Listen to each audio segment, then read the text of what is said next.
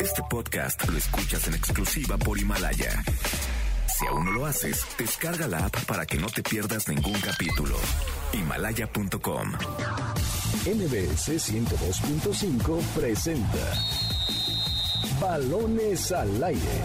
Con Eduardo Chabot y su equipo de comentaristas, Alfredo Saga y Carlos Alberto Pérez. Comenzamos. Your fever dream. Can't you see getting closer? Just surrender, cause you feel the feeling taking over. It's fire, it's freedom, it's flooding open.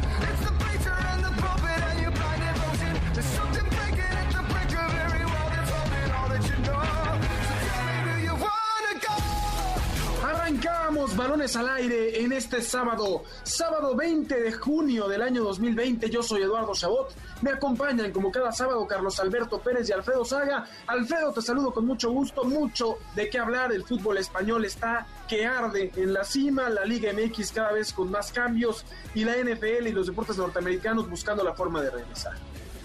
¿Qué tal, Eddie Carlos, amigos que nos escuchan en Balones al Aire? Sí, muy emocionado, ¿no? Por este regreso de, la Liga en, España, por la Premier League. Y bueno, muchas cosas de qué hablar aquí en Balones al Aire, donde no nos hemos detenido.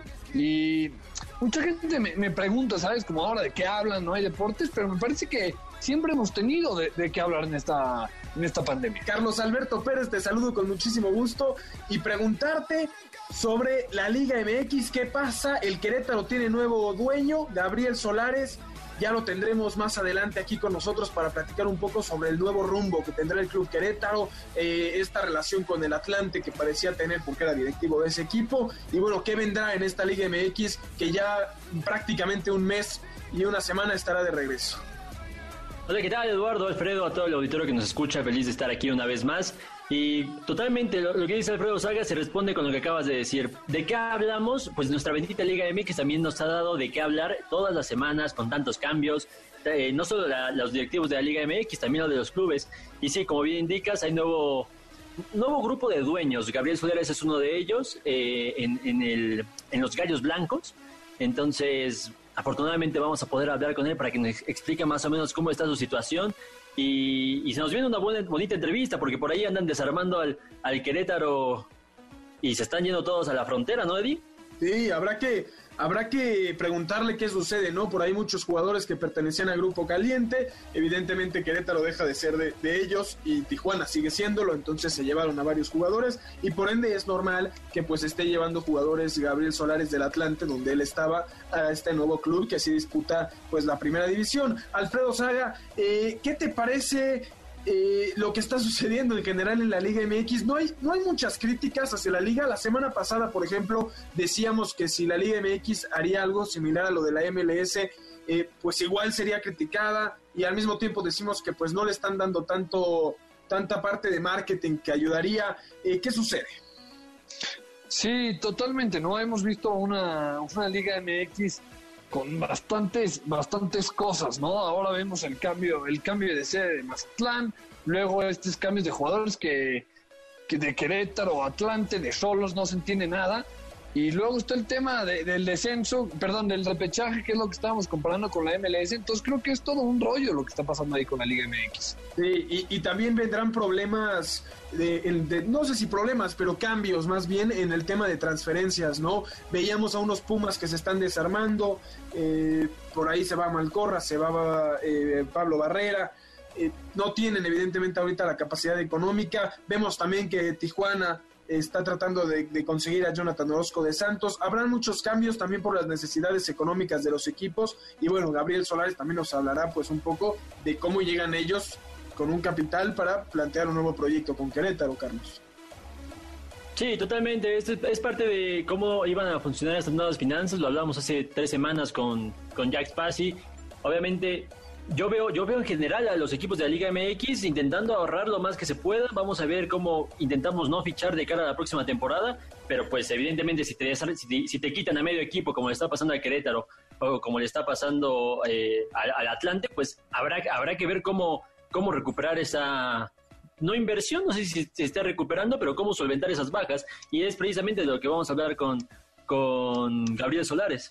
Por ahí el América es uno de los casos importantes. Están buscando un jugador del Granada de 25 años que no se han hablado muchas cosas de él, pero que tiene un, bajo precio, ¿no? En comparación con otros jugadores y que eso es algo que ha hecho bien el América, conseguir jugadores de calidad a bajo, a bajo costo.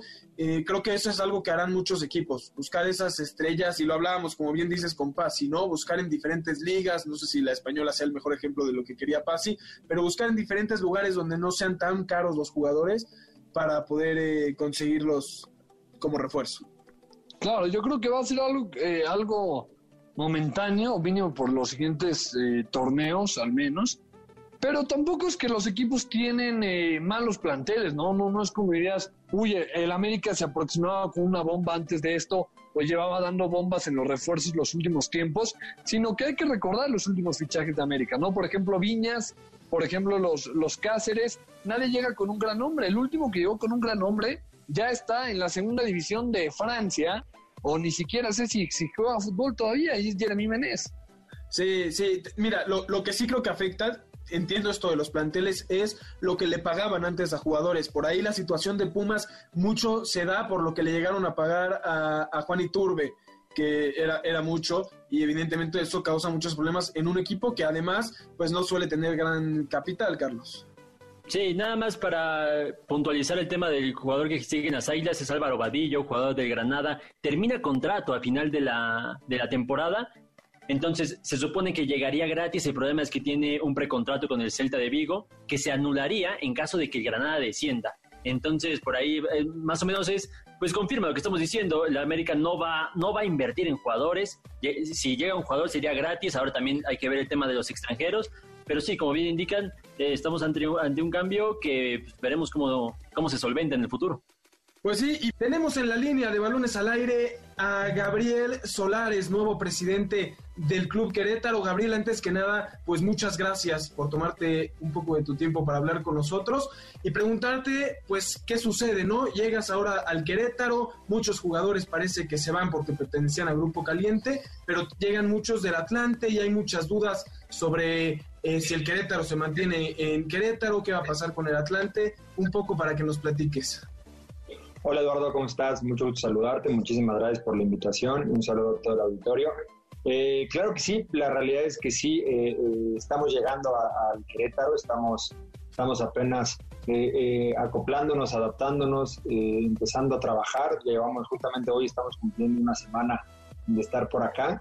Y sí, estamos pues viendo esta parte que, señalas del armado de, del plantel, del armado de los jugadores, porque porque en las negociaciones de, la operación con, Grupo Caliente, particularmente con Jorge Alberto Hank, eh, hubo muchos, eh, muchos jugadores o, muchos elementos que, intervinieron y es por ello que, hay jugadores de Querétaro que están siendo presentados eh, con Tijuana porque era parte del, convenio que se hizo en su momento. La realidad es que nosotros somos de la idea de que cuando tienes una oportunidad tienes que aprovecharla como viene. Y, y, en este momento hubo una oportunidad como lo he mencionado anteriormente, eh, hubo una extraordinaria apertura por parte de Jorge Alberto y de todo Grupo Caliente para poder llevar a cabo esta negociación, para poder llegar a buen puerto. Eh, hubo muchísimas cosas en las que nos apoyaron y en las que estuvieron de acuerdo y, parte de lo que nosotros tuvimos que, apoyar y estar de acuerdo fue, en esta parte de los jugadores, en esta, en esta situación. Eh, la realidad es que igual quedamos muy contentos, es, es una gran eh, negociación, es una gran oportunidad para nosotros el poder eh, hacernos cargo del Club Querétaro y, empezar a trabajar por acá. Entonces, pues, no queda otra más que armarlo desde lo que hay, armarlo desde lo que tenemos y, con, todo, con todo el talento, con todas las ganas y, con todo el trabajo que, sabemos que le podemos poner a esto para, para poder armar un gran plantel. Eh, Gabriel, ¿qué tal? Te saluda Alfredo Saga y, y, preguntándote qué hay en este Querétaro, ¿no? Que los, que los motivó más allá de que es una plaza de primera división ¿Qué hay en ese Querétaro que les, que les agradó para, para hacerse cargo de él? ¿Y qué le cambiarían también a, estos gallos blancos que, adquirieron? O sea, ¿qué, ¿qué, vieron que les gustó y qué le cambiarían? La realidad es que nos gusta casi todo, o, si no es que todo. Eh, es una ciudad impresionante que tiene uno de los crecimientos más grandes de todo el país. Es una ciudad con, con, una de las mejores calidades de vida, con uno de los menores índices de inseguridad eh, con, empresarios eh, muy echados para adelante y muy involucrados con el equipo, con un gobierno sumamente respetuoso que nos, que nos deja trabajar, con, con, una afición impresionante que se volca por, que se volca por su equipo cada 15 días y no solo cada 15 días, también en, las redes, también en el día a día, te hacen sentir como en casa desde, el primer momento. Particularmente eh, eh, el, proyecto futbolístico, pues primero que nada es una ubicación privilegiada. Eh, la ciudad de Querétaro, en general la zona del Bajío, son muy céntricas dentro del país, lo cual nos permite tener, tener cercanía con la, mayor, la, mayoría de las sedes de la, de la Liga MX y eso permite pues, que la afición te acompañe y que, los visitantes los acompañen su afición, lo cual eh, hace un, proyecto más atractivo, un proyecto más vistoso. Eh, también eh, la parte institucional, los últimos ocho años, las últimas tres directivas han trabajado de forma extraordinaria el proyecto del Querétaro y a pesar de que en los 70 años o en los 60 años previos, lleva 70 el próximo mes de julio, pero los 60 años previos del fútbol en Querétaro quizá fueron inestables, quizá tuvieron altas y bajas, tuvieron eh, proyectos muy exitosos y proyectos que lamentablemente tuvieron que, desaparecer y otros que descendieron.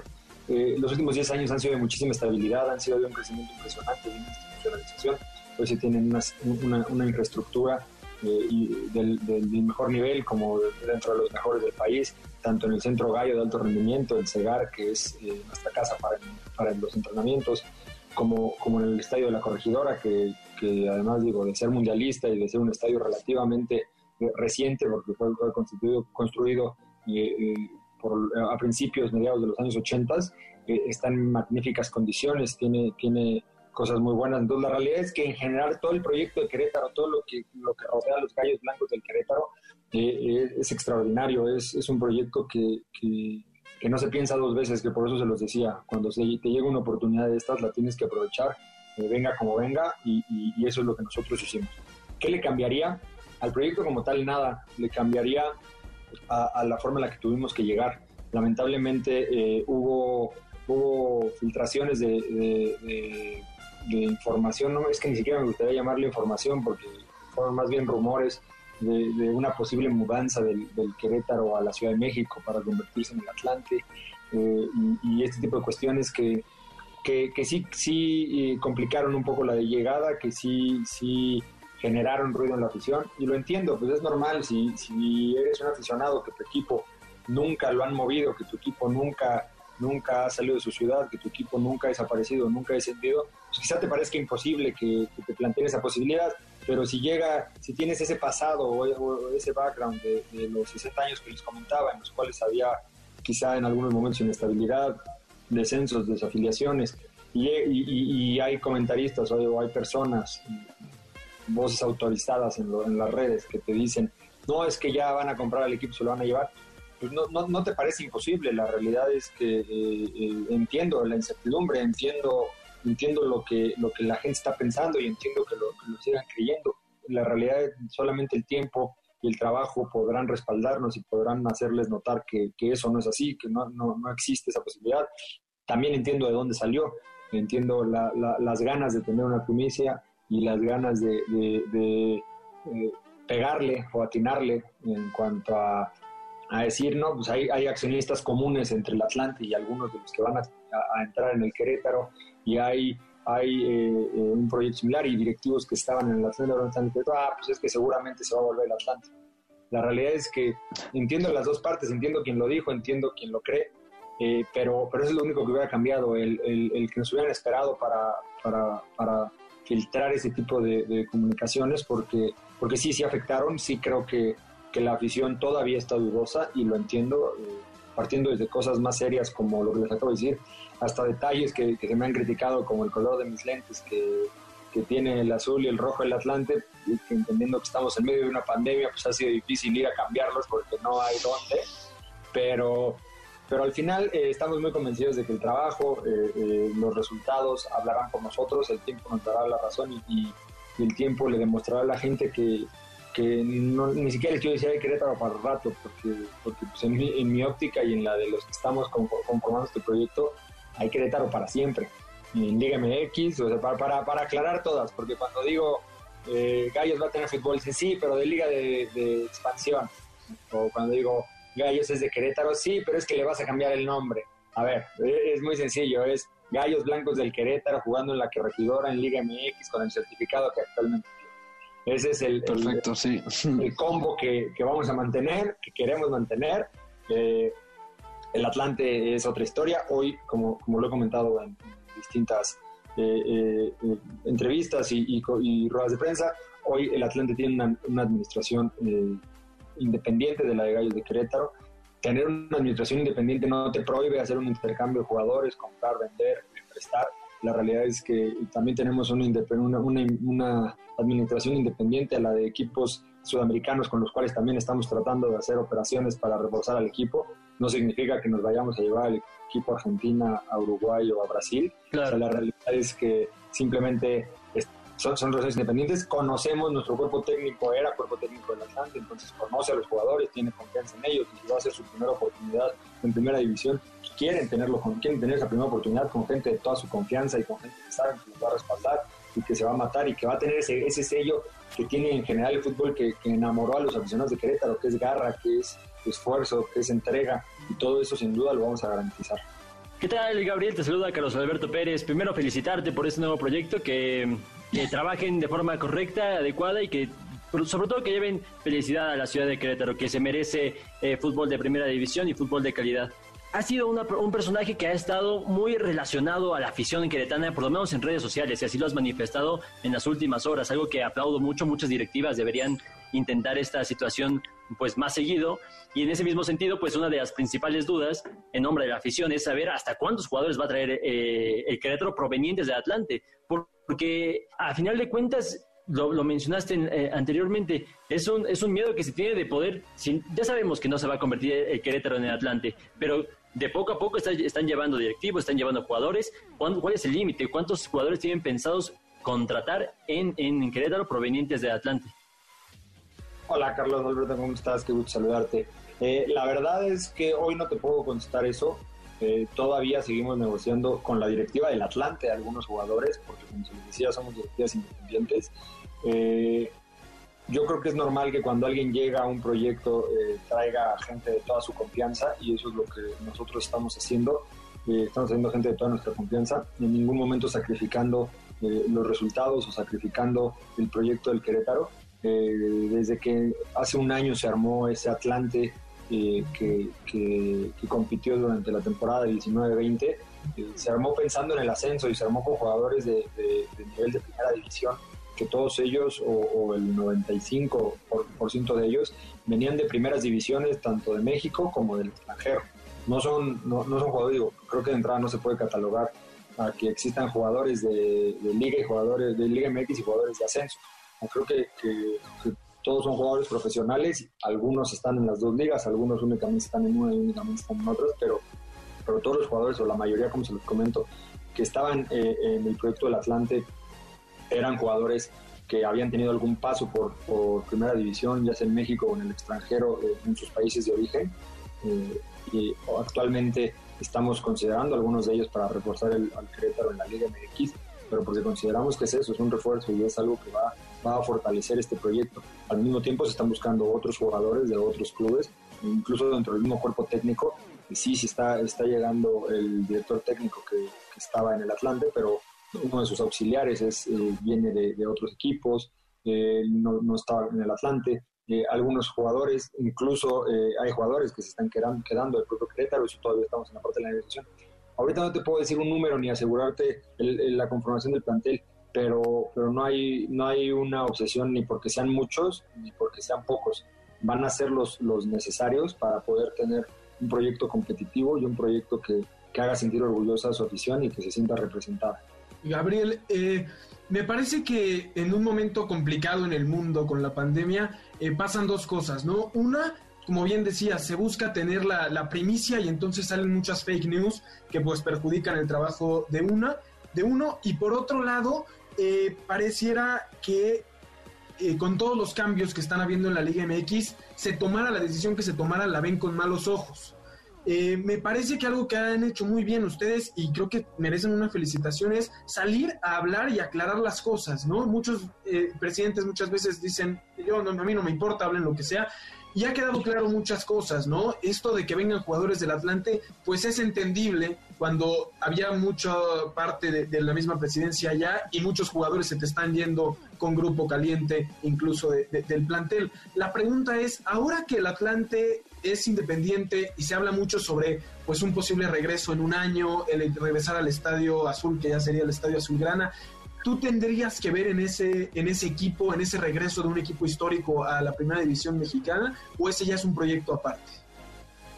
Eh, con, con, toda honestidad y, con cierta, cierto temor a que, a, que mi yo de la infancia eh, no me lo perdone nunca, yo no voy a tener nada que ver en eso. La realidad es que eh, yo soy hoy en día únicamente directivo del Querétaro, únicamente participo activamente como, como presidente corporativo y, como consejero, miembro del Consejo de Administración del Club Querétaro. El, Atlante tiene su propia directiva, el Atlante tiene su propio Consejo de Administración, el Atlante, como te lo decía, tiene sus propios socios, algunos son comunes con Querétaro y otros no lo son.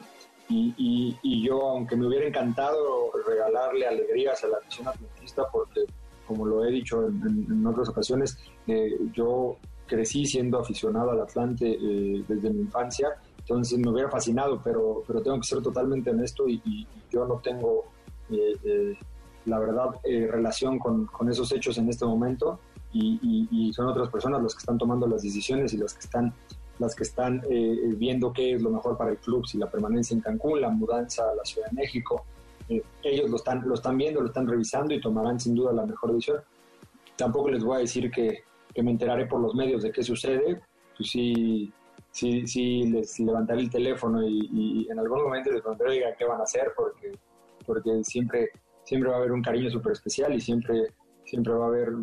Dice que toda mi familia fuera atlantista, pues hoy les tengo que dar la cara con algo y tengo que, que, respaldar, entonces pues les tengo que, que, que, filtrar la información cuando se defina, pero de momento no, no, no lo hay y yo ya no, no va a participar en ello. Y que no tiene nada de malo, ¿no? Luego van a salir a decir, oye, hay pláticas otra vez entre el directivo de Querétaro y el Atlante, y, no, ¿no? Hay que dejar eso la, claro. Verdad es que, la verdad es que no, y, cuando el Atlante con su nueva directiva logre su ascenso deportivo a la Liga MX, eh, pues nos tocará enfrentarnos y créeme que seré el más gallo blanco del Querétaro y, y trataré con todo de, de dejar claro eh, por qué escogimos el Querétaro, por qué estamos aquí y, por qué se priorizó Querétaro.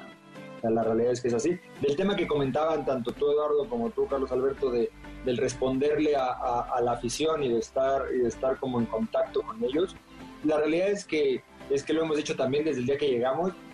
Eh, hay, hay, dos frases que, se oyen muy románticas y que puede ser que, nada más parezca que son frases bonitas, pero, pero que para nosotros son postulados básicos dentro de la organización y es que primero que nada, todo lo que hacemos nosotros dentro de la institución es por y para los aficionados.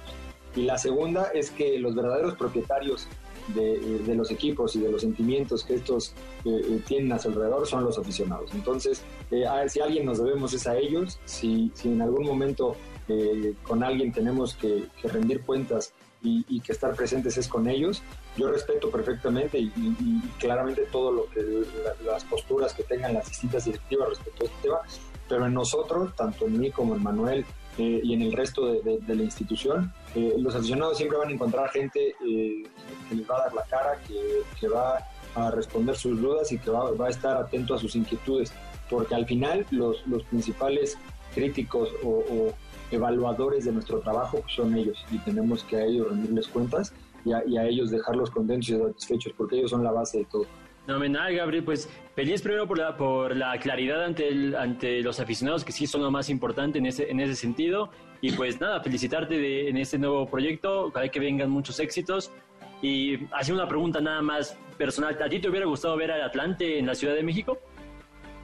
A mí me hubiera gustado, la mira, tú eres muy bueno para conseguir la información porque no todos lo preguntan tan inteligente, llegando al lado emotivo. Este, la realidad es que sí, yo, yo me volví atlantista en mi infancia en la Ciudad de México, cuando eh, me tocó el Estadio Azulgrana.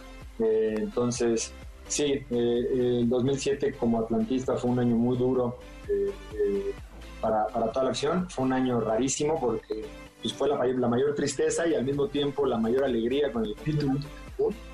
pero, pero a mí particularmente sí me hubiera gustado eh, el regreso del Atlante al Estadio Azulgrana. Bueno, creo que sería, sería hubiera sido algo épico, eh, este, pero bueno, ya, está en alguien más tomar esas decisiones. Gabriel Solares, nuevo presidente del Querétaro. Te agradecemos enormemente estos minutos y todavía más por la sinceridad, por hablar de, corazón sobre la relación con la afición, lo del Atlante, y creo que eso se valora mucho en estos momentos y más viniendo de un directivo de un equipo eh, en Liga MX, no tengo duda que tendrán muchos éxitos en el futuro.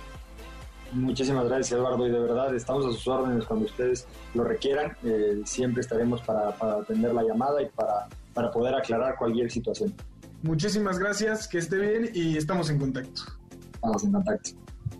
Ahí tuvimos a Gabriel Solares, presidente del Querétaro, platicándonos con toda sinceridad eh, la situación. Me parece que es muy claro y, que se lo agradecemos, como se lo dijimos, por, ser así, ¿no? Carlos eh, habló sobre la situación actual del Querétaro, sobre dónde está su corazón, pero sobre dónde también está pues su inversión y, el proyecto, lo, lo metido que está en el proyecto, en este nuevo proyecto con Gallos Blancos. Claro, primero que nada, pues resaltar que divide totalmente, oficialmente a Querétaro de Atlante, por lo menos a nivel administrativo, aunque vemos que hay relaciones que son prácticamente imposibles de romper. En especial porque también traen a, directivos, a cuerpo técnico que tenían eh, confianza en sus jugadores de Atlante, entonces por eso evidentemente habrán refuerzos provenientes allá de la, de la península yucateca, este, entonces, obviamente, obviamente van a estar ligados, es, imposible que no estén ligados, así como pasa con, con León y, Pachuca, así como pasa eh, con Cholos y, bueno, pasa también con los Dorados de Sinaloa. Entonces, en general, eso es una situación que es entendible y yo rescato pues, prácticamente lo último que mencionó, que en su corazón, pues sí le hubiera gustado tener a Atlante en la Ciudad de México. A mí me, me encantó esa respuesta porque, pues no, no dice, te echo flores, te echo flores y ya le andas dando todavía más tú. No, lo que pasa es lo que voy a decir a continuación, y es que a mí me queda claro que si, si en las manos de Gabriel Solares, un inversionista de Atlante, hubiera estado la posibilidad de regresar a la Ciudad de México, pues lo hubiera hecho con los ojos cerrados. Por ahí también, no sé, eso, eso queda interpretación de cada quien, pero en una de esas, pues, pues se hubiera, se hubiera hecho, se hubiera materializado el regreso de de los potros a la Ciudad de México, no sé, pero ahora ya no está en, sus manos, evidentemente. Recordamos también, y, no quiero ser eh, mala leche, ¿no? Y espero que le vaya muy bien a Querétaro en esta nueva etapa eh, de, de dueños, pero hay que recordar lo que era Querétaro el torneo pasado, ¿no? Antes de que todo esto detuviera el fútbol, Querétaro tenía como técnico a Víctor Manuel Bucetich. Tenía un proyecto más, más o menos elaborado, eh, los jugadores convencidos con Bucetich, eh, algunos hablan de que les causó mucha tristeza, ¿no? Que ya no vaya a seguir, a seguir Víctor. Entonces vamos a ver si este, o sea, si es empezar de cero, si es un nuevo equipo, si no, vamos a ver también qué sucede ahí.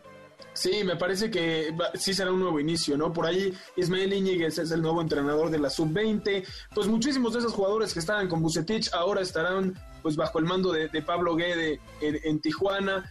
Entonces, pues yo creo que es una nueva estructura y bien decías, un nuevo Querétaro. Me parece que por más que se mantengan, como bien dijo, los colores, la esencia y demás, pues será un nuevo equipo que ya veremos para qué está en un inicio, pues, o más bien qué peleará en un inicio, ¿no? Eh, pero interesante todo lo que nos habló Gabriel Solares y que se lo agradecemos enormemente. Vámonos rápidamente a un corte. Antes les recordamos escucharnos todos los sábados de 6 a 7 de la tarde aquí en Balones al Aire por MBS 102.5 de FM Noticias, mbs.com y la aplicación de MBS Noticias. Llámenos al teléfono en cabina 51661025 y síganos en nuestras redes sociales arroba eshabot17, arroba Alfredo Saga, arroba Carlos Alberto PG, arroba Noticias MBS, utilizando el hashtag Balones al Aire y en Instagram también en arroba balones al aire. Vámonos a un corte y regresamos con toda la actividad del fútbol europeo. Balonazos al aire. Televisa y TV Azteca organizarán un mini torneo de pretemporada que contará con la participación de ocho equipos de la Liga MX. Serán divididos en dos grupos y jugarán en dos sedes, el Estadio Akron de Chivas y el Estadio Olímpico de Ciudad Universitaria. Guillermo Ochoa hizo oficial que a partir de la próxima temporada utilizará el dorsal número 13 con el América, luego de un año portando el número 6 en la espalda. Diego Lainez y Andrés Guardado arrancaron como titulares en la derrota del Betis ante el Athletic de Bilbao. Lainez no iniciaba un partido de liga desde el 8 de diciembre del año pasado, también ante el Bilbao. Alan Seals, jefe médico de la NFL, descartó la sugerencia del doctor Anthony Fauci, encargado de controlar el coronavirus en Estados Unidos, para reanudar actividades dentro de una burbuja, como lo haría la NBA y la MLS. En cambio, Seals dejó en claro que buscan reanudar en otoño cuidando el ecosistema de cada uno de los equipos. Yo soy Carlos Alberto Pérez y ya regresamos a Balones al Aire. Estás escuchando Balones al Aire. En un momento regresamos. Continuamos en Balones al Aire.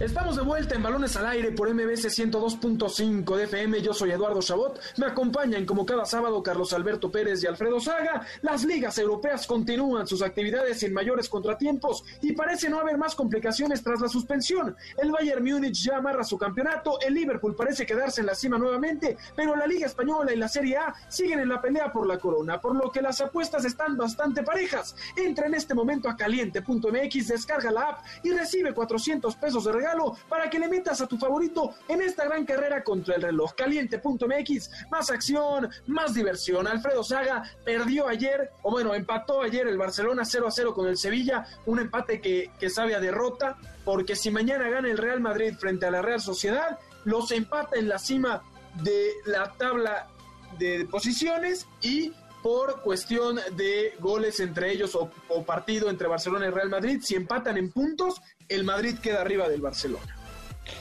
Hey, lo habías dicho bien, el Barcelona perdió el día de ayer, no empató porque el Barcelona empató su juego, pero perdió la liga, hay que decirlo como es. El Barcelona ayer otra vez frío, eh, con un Messi que se enoja simplemente cuando lo pisan, pero no cuando no puede ganar. El Barcelona empata a cero en el, en el campo de, del, del Sevilla pero más allá de, este, de esta pérdida de puntos que tiene el Barça, es increíble y creo que Carlos va a estar de acuerdo conmigo.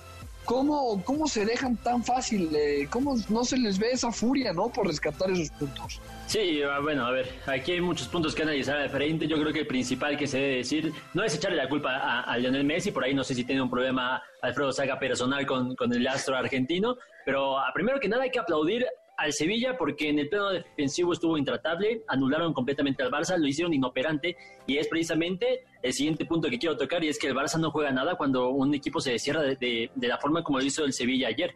Entonces, cuando se enfrentan entre esos, ante esos dos bloques de, de, defensas y mediocampistas, el Barça se queda sin ideas y aquí sí quiero echarle toda la culpa aquí que se tiene. Es increíble cómo se le justifica a Messi como si estuviéramos hablando de un símbolo de un eh, símbolo religioso, Leonel Messi, que sí digo es un gran jugador, pero cualquier otro equipo del mundo pierde y se le culpa a la estrella, menos en el Barcelona. Ahí hay que tener cuidado porque es Messi, ¿eh? igual con Argentina.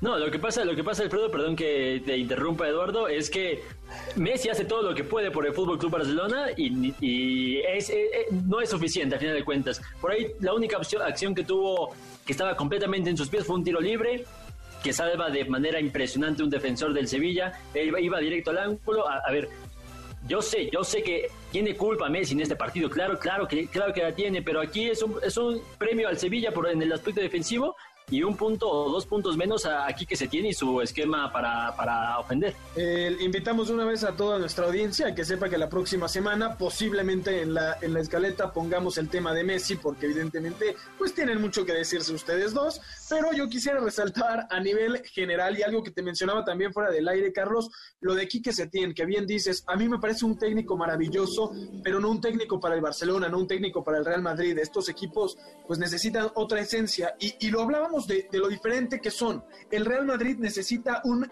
técnico motivador, necesita, lo, los jugadores llevan mucho tiempo jugando en el Madrid y no hay una esencia de juego, son futbolistas que saben jugar como lo han hecho toda su carrera. Y cuando traes a un Lopetegui, a un Rafa Benítez, tratan de imponer su idea y no funciona. Y Zidane lo sabe muy bien, Zidane va, los motiva, es un ejemplo porque como futbolista, pues evidentemente fue, fue de los mejores de la historia y eso le sirve mucho al Real Madrid. En el Barcelona no, el Barcelona además de necesitar un motivador, necesitas a alguien que plantee bien la esencia de juego, esto que, que, que, inculcó Johan Cruyff, que lo hizo muy bien Guardiola y que ha costado y que por eso se ve ahora un Barcelona que además juega terrible, millones de pases, pero no genera nada atractivo. Y creo que eso es también algo que molesta. El Barcelona no está jugando bien y pues se ve complicado, además del calendario que tiene, que pueda levantar la liga si sigue jugando pues de esa forma. Ahora, pero estoy de acuerdo con lo de Quique Setién o como lo de Ernesto Valverde, no sé quién sigue en esa lista, pero siempre es lo mismo con el Barcelona. Siempre es lo mismo que de voltear a ver al técnico porque, es, porque no se quieren meter con los jugadores. Carlos, te la volteo tú mismo, que Messi hizo todo lo que pudo. Y si te digo, oye, pues Quique Setién hizo todo lo que puso, pudo, puso a los mejores en la cancha y ellos son los que no pudieron. No puso a los mejores en la cancha. ¿Cómo? ¿Quién faltó? Pues Ansu Fati no entró, Griezmann entró. No, ¿cómo? ¿Ansu Fati cuántos años tiene? ¿Como 18?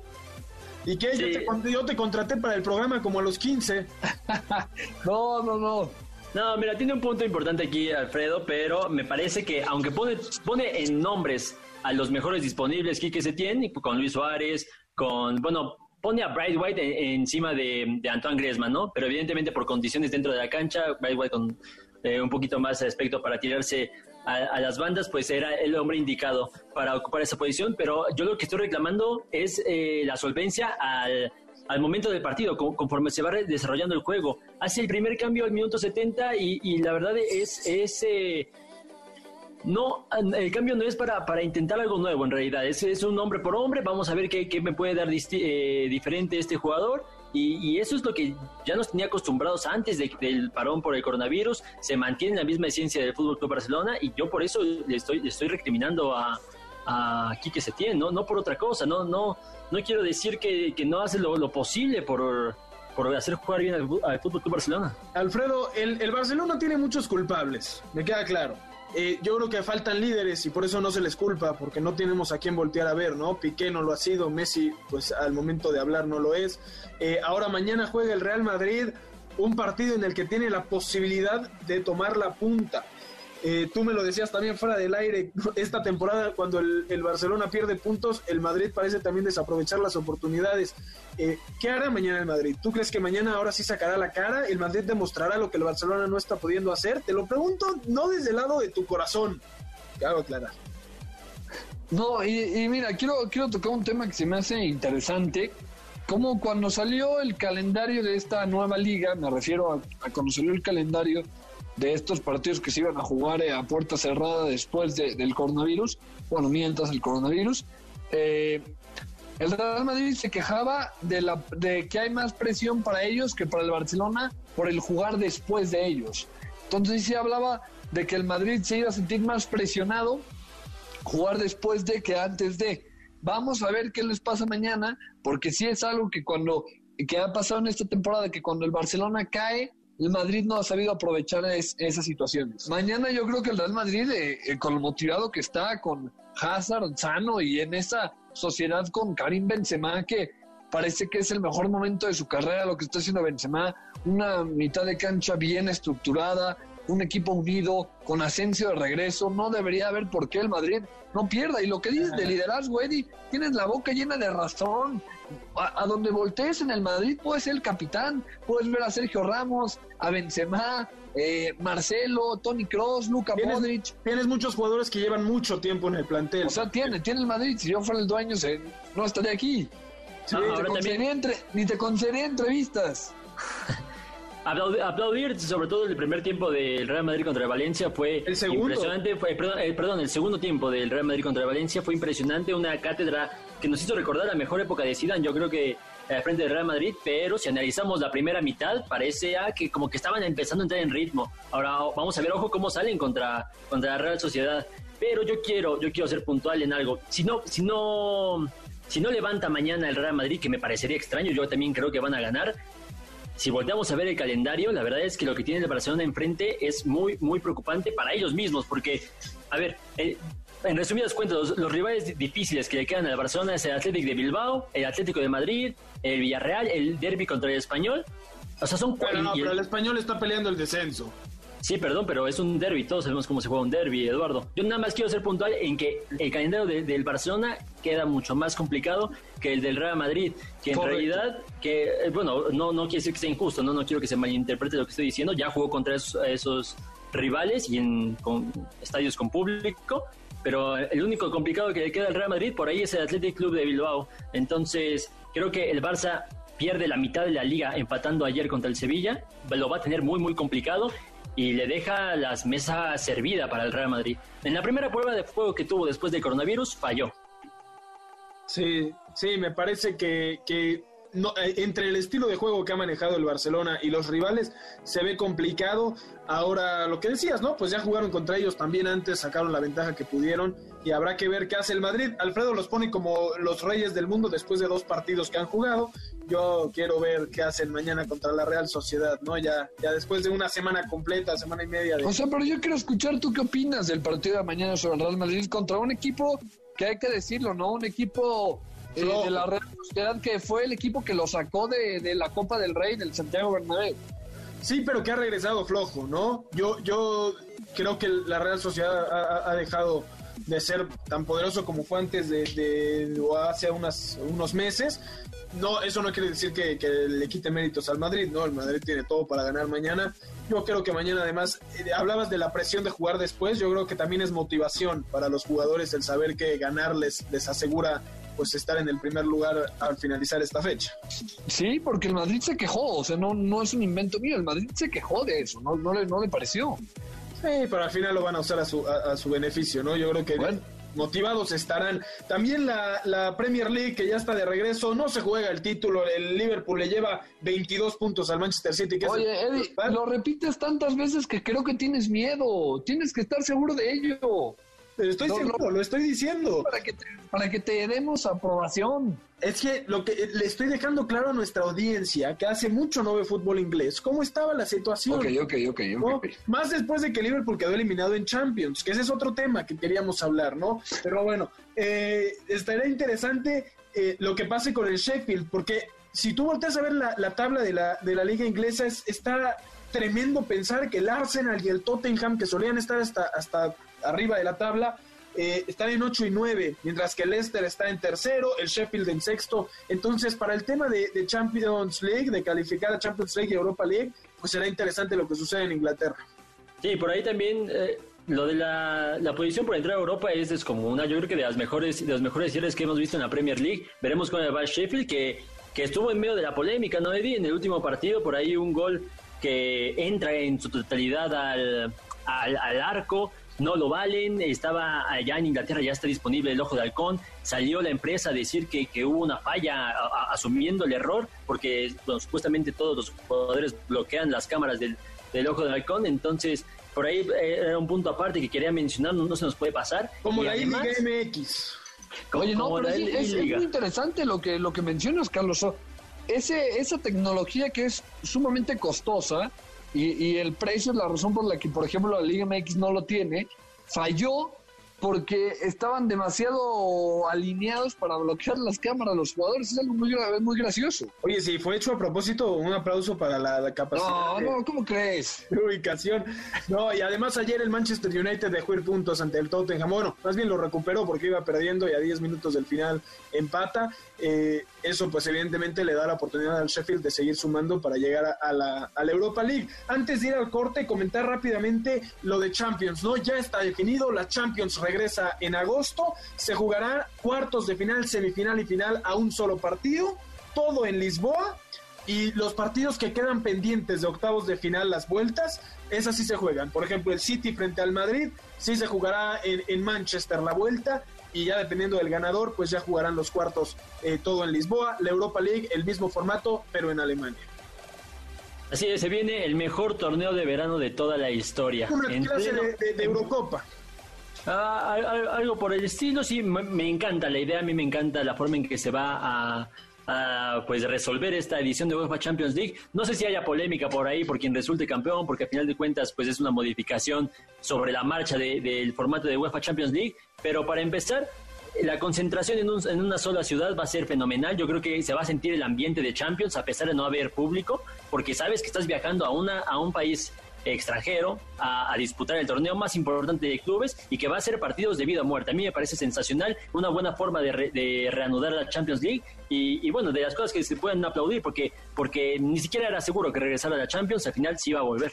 Eh, Alfredo Saga, te lo pregunto a ti porque tú sueles demeritar uh, los campeonatos cuando no los ganan tus equipos. Eh, si no es campeón el Real Madrid de Champions League, ¿vas a decir que es válida? ¿Vas a decir que esta Champions pues fue patito porque no hubo partidos ida y vuelta? ¿O reconocerás al campeón? No, no lo puedo creer después de, después de tu ataque tan, tan severo, pero bueno, re responderé tu pregunta, por supuesto, ¿no? Me parece una idea fantástica la de la Champions, de poner una sede neutral, todo se va a jugar por ahí. Ojo, eh, no quiero causar falta, eh, falsa expectativa, pero la UEFA estaría analizando poner público en la final de la Champions. Hay ciertas, hay ciertos temas que tienen que analizar. Pero bueno, va, a ser curioso, ¿no? Por supuesto, el que gane va a ser un, un campeón de Champions verdadero, ¿no? Aquí va a ser lo mismo, solo que a, eh, a, un juego, lo cual se me hace que es fenomenal también, veremos partidazos. Entonces, esto bueno, está grabado. Fuera, ¿eh? fuera... Esto está grabado, ¿eh? Nada más, para que no te arrepientas después. Bueno, está bien, está bien. Ya, ya no, no voy a entrar en tu juego. Muy bien, pues así están la, las cosas con la Champions League. Por ahí muchos esperan que el Atlético pueda lograr grandes cosas, uno de los equipos que ya está en cuartos de final. Pero bueno, vámonos rápidamente a un último corte. Antes les recordamos escucharnos todos los sábados de 6 a 7 de la tarde aquí en Balones al Aire por MBS 102.5 FM Noticias, mbs.com y la aplicación de MBS Noticias. Llámenos al teléfono en cabina 5166-1025 y síganos en nuestras redes sociales arroba eshabot17, arroba alfredo saga, arroba carlos alberto pg, arroba noticias MBS y utilizando el hashtag Balones al Aire en Twitter también en Instagram, arroba balones al aire. Vámonos a un corte y regresamos con lo que sucede en la NFL. Un día como hoy con Eduardo Chabot. Un día como hoy, pero de 1928, se fundó en la ciudad de Valladolid el equipo más importante de la comunidad de Castilla y León y que hoy en día disputa sus juegos en la primera división de la Liga Española. Su nombre, el Real Valladolid Club de Fútbol. El 20 de junio de 1928 se fundó el Real Valladolid tras la fusión de los dos equipos más importantes de la región, el Club Deportivo Español y la Real Unión Deportiva. Este equipo que juega desde 1982 como local en el Estadio José Zorrilla no es uno de los más ganadores de España, pero su legado se refleja de otra forma. Subiendo desde la tercera división, en 1948 lograba su primera llegada al máximo circuito de la Liga Española, donde viviría su catalogada época dorada durante esa década, llegando a estar en puestos protagónicos en busca del título y llegando a finales de Copa. Sin embargo, los problemas económicos principalmente hicieron de este club uno de supervivencia de múltiples descensos y ascensos a través de la historia. Pero pareciera que el Valladolid trata más del futuro que del pasado, pues tras su ascenso en 2018, Ronaldo, el fenómeno brasileño, se convirtió en el máximo accionista de este club y presidente del mismo, dándole al equipo albivioleta mayor relevancia, así como capacidad económica y un futuro próspero. Hoy, a 92 años del nacimiento del Real Valladolid, el equipo emociona a su afición con un futuro de gloria, y aunque no tiene un Ronaldo en la plantilla para hacer los goles, su función como presidente podría ser el inicio no solo de un equipo estable en la primera división, sino uno que regrese a los lugares uno que convierta al Real Valladolid en un club de época. Estás escuchando Balones al aire. En un momento regresamos. Continuamos en Balones al aire. Deporte Palomero con Jessica Kerbel. Hace unas semanas se estrenó a través de Amazon Prime Video El Presidente, la primera serie que relata el escándalo en el que salieron a la luz los actos de corrupción en los que ha estado envuelto la FIFA, conocido como el FIFA Gate. Esta serie se enfoca específicamente en lo sucedido dentro del fútbol sudamericano con los sobornos realizados en la Conmebol, con Julio Grondona, presidente de la Asociación Argentina de Fútbol hasta su muerte en 2014 como narrador, y con Sergio Jadue, presidente de la Asociación Chilena de Fútbol entre 2011 y 2015, como protagonista de esta aventura. Esta primera temporada trata sobre cómo es que el FBI fue capaz de demostrar lo que sucedía en el bajo mundo de la Conmebol, contándonos la historia de Sergio, desde cómo logra el ascenso de su club siendo presidente, pasando por su llegada a la presidencia de la Federación Chilena, su vínculo familiar, su relación con Grondona, así como su papel en las investigaciones del FBI durante esos años y hasta el 2015, año en el que la delegación chilena albergó la Copa América. Cabe recalcar que varios de los personajes no existen realmente y que la historia, a pesar de estar basada en hechos reales, cuenta con un toque de ficción que dista mucho de la realidad, pero que le da un sabor especial a la serie. El presidente es sin lugar a dudas una serie para cualquier aficionado al fútbol que quiere saber las bases de los actos de corrupción que han acontecido en la Conmebol, conociendo más a fondo sobre el FIFA Gate, mientras disfruta de grandes actuaciones de estrellas como Andrés Parra, Paulina Gaitán y Carla Souza. Estamos de vuelta en Balones al Aire por MBS 102.5 de FM. Yo soy Eduardo Sabot. Me acompañan Carlos Alberto Pérez y Alfredo Saga. Escuchábamos el deporte palomero, cortesía de Jessica Kerbel. Ahí está el presidente para conocer un poco de la historia del FIFA Gate, eh, lo que sucedió eh, o lo que ha sucedido en el máximo organismo de fútbol, específicamente en la Conmebol. Ahí se lo dejamos a nuestra audiencia. Antes de irnos, Carlos Alberto, la NFL todavía con dudas para regresar. Por ahí le, le han recomendado que, que, traten de hacer como en la NFL una sola sede. Eh, donde se juegue todo para evitar pues que se propague un contagio en una época en la que podría haber, haber un rebrote en Estados Unidos. Sí, complicada la situación que vive la NFL en Estados Unidos porque, pues, ante este rebrote que no solamente ha surgido en Estados Unidos, sino alrededor de todo el mundo, pues las ligas también empiezan a tambalearse. Por ahí también la NBA tiene una complicación con los hoteles, eh, la NFL también, ellos quieren, quieren incluso meter gente. Entonces, yo creo que es como, sirve como freno, ¿no? Este, este, este aviso de que, a ver, las cosas no están tan fáciles y, y hay que tomarlo con la mayor seriedad posible, ¿no? ¿no? No se trata de regresar por regresar. Mucha incertidumbre, ¿no? Porque no sabemos cómo va a estar el mundo para ese momento. Es una situación que nunca había sucedido. Y pues están tratando, como bien dices, de apretar el, el freno y decir, vamos a, esperar y, y, y, cubrir todos los posibles escenarios, ¿no? Ahora también está todo el tema del, del racismo en Estados Unidos, todo este movimiento que se ha hecho eh, del Black Lives Matter. Y, y, te pregunto a ti, Carlos, porque sé que en Inglaterra, que ya estábamos hablando de la Premier, pues pasó algo con, con Rashford, el jugador del Manchester United. Sí, no, a ver, primero voy a empezar con aplaudir lo que hizo Marcus Rashford para el público que nos que no sabe lo que lo que ha hecho. Eh, pues, pues básicamente abrió su, la intimidad mediante redes sociales para explicar el valor de los, de los comedores para los niños que se encuentran en, en, edades escolares. Y es que el gobierno británico había suspendido durante el verano estos comedores eh, en plena crisis del coronavirus. Entonces, pues Rashford fue el, el, primero en levantar la voz desde su posición como atleta y ha conseguido que en menos de 24 horas sumar apoyos, obviamente, y que el gobierno británico dé vuelta a esta situación. Restablecen los comedores y bueno, yo creo que es una prueba de lo que hacen los, lo, lo que pueden lograr los deportistas, ¿no, Eduardo? Sí, lo hablábamos con lo de Kyrie Irving, ¿no? El basquetbolista que no quería que se jugara la NBA y que tú y yo comentábamos la semana pasada. Qué poco visionario fue Kyrie Irving, ¿no? Tienes el escaparate con una NBA que todo el mundo va a ver eh, para dar más fuerza al movimiento y no lo vio de esa forma. Rashford lo hace muy bien. Además, la Premier League que, que se ha esforzado en darle voz a la comunidad afroamericana tras su regreso. Sí, incluso, incluso todos los, los, equipos de la Premier League, lo habíamos dicho la, semana pasada, portan el lema Black Lives Matter en, las, en la espalda en lugar del nombre de los jugadores. Entonces, pues no, no se esperaba menos de, de, la Premier League, pero lo que ha hecho Rashford es de, es de aplaudir, eh, Eduardo. Sí, tremendo, tremendo lo del jugador del Manchester United. Y bueno, no lo comentamos antes, eh, Raúl Jiménez pues regresa y hace gol, bien por el mexicano, que sigan, que sigan los éxitos, ¿no? Con nuestros paisanos en el viejo continente.